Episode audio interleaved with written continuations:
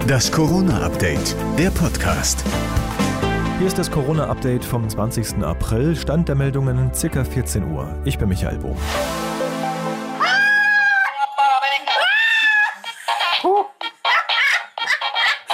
Möchte man jetzt gerade Jugendlicher sein oder junger Erwachsener auf dem Zenit der geistigen und körperlichen Schaffenskraft, dazu vielleicht noch solo in einem zweieinhalb Zimmer Apartment, man hat auch das Gefühl, das Leben zieht an einem vorbei, mit einem hämischen Grinsen vielleicht noch. In den Niederlanden, da gibt's jetzt aber eine große, vom Staat bezahlte, fette Party mit rund 10.000 jungen Leuten. Und man feiert da in Breda am 538. Oranjedach am Samstag auch noch im Namen der Wissenschaft.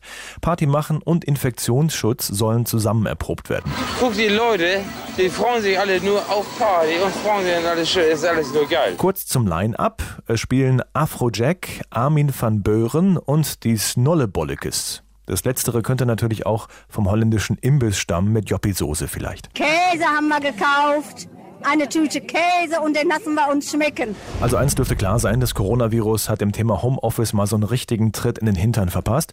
Plötzlich war die Angst bei den Personalern weg, dass sich die Mitarbeiter zu Hause auf die faule Haut legen.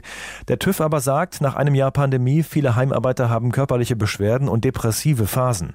Außerdem lassen viele in ihrer Leistung nach, weil die klare Abgrenzung zwischen Arbeit und Freizeit verschwindet. Nochmal eben an den Rechner, gucken, ob die Mail schon da ist oder die Rechnung geschrieben wurde.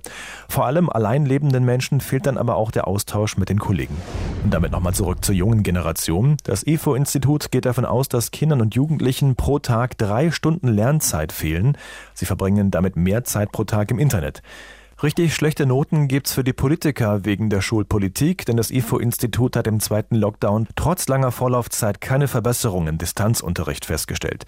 Digital ist der Unterricht oft nur deshalb, weil die Lehrer in ihrem Outlook-Fach einmal auf Senden drücken, wenn sie die Wochenaufgaben verschicken.